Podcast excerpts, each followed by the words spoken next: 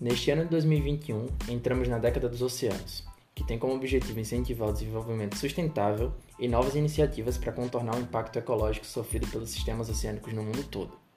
Hoje, no episódio especial, incentivado pela ONU, vamos falar de peixes. Eu sou Antônio Oliveira e esse é mais um PeixeCast.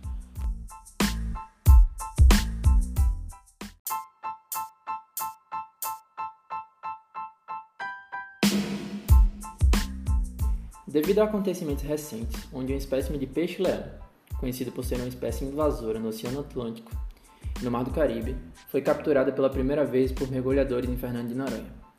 A captura aconteceu no dia 28 de dezembro de 2020, o que é preocupante pelo arquipélago ser conhecido por abrigar um ecossistema delicado e espécies ameaçadas de extinção em outras regiões do país e do mundo.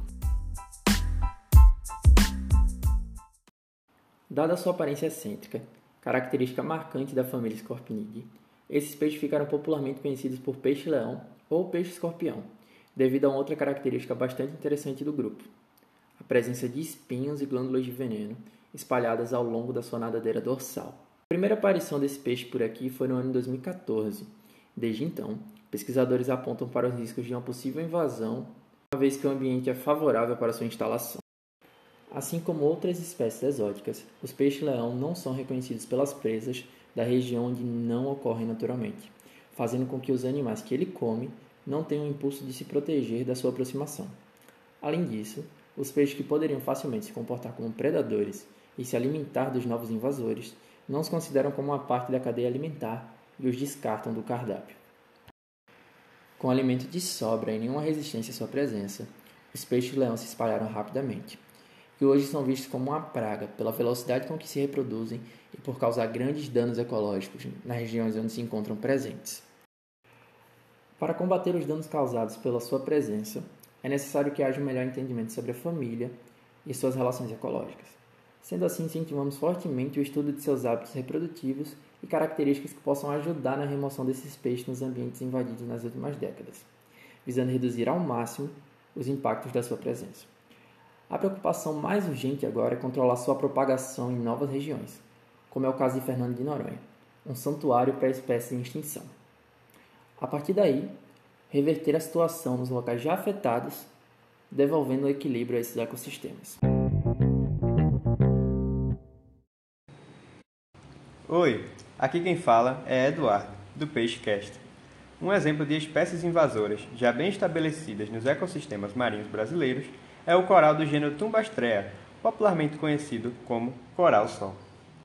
Estes corais chegaram às águas brasileiras acidentalmente entre as décadas de 1980 e 1990, transportados em cascos de navios advindo do Oceano Pacífico.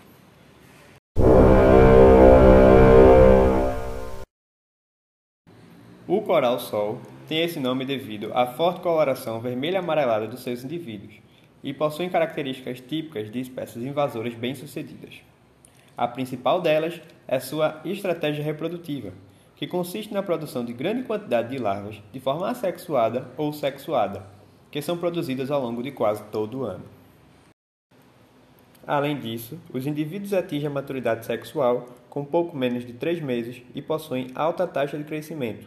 Não contente, são altamente tolerantes a todos os tipos de temperatura e exposição solar, e não necessitam de associação a algas fotossintetizantes. Aliado a isso, produzem substâncias alelopáticas, ou seja, substâncias que repelem outras espécies e acabam impedindo a sobrevivência de outros corais adjacentes ao coral-sol. Os impactos causados pela ascensão de populações desses corais ainda são alvo de estudo entre os pesquisadores. Até então, sabe-se que eles já modificaram a estrutura das comunidades bentônicas em regiões costeiras do Rio de Janeiro e da Bahia. Também foi observado que, onde eles ocorrem, a cobertura de corais nativos brasileiros, alguns endêmicos daqui, são bem menores que o esperado.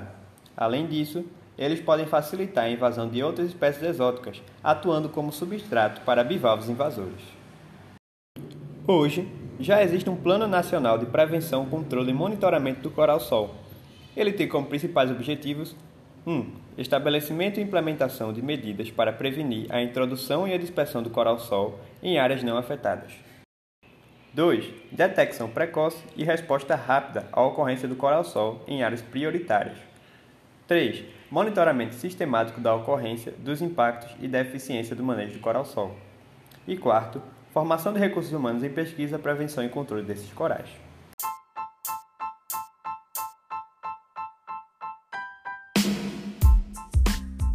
Esperamos que vocês tenham aprendido um pouco sobre as espécies invasoras nos ecossistemas marinhos brasileiros. Aqui é Eduardo e esse foi o PeixeCast.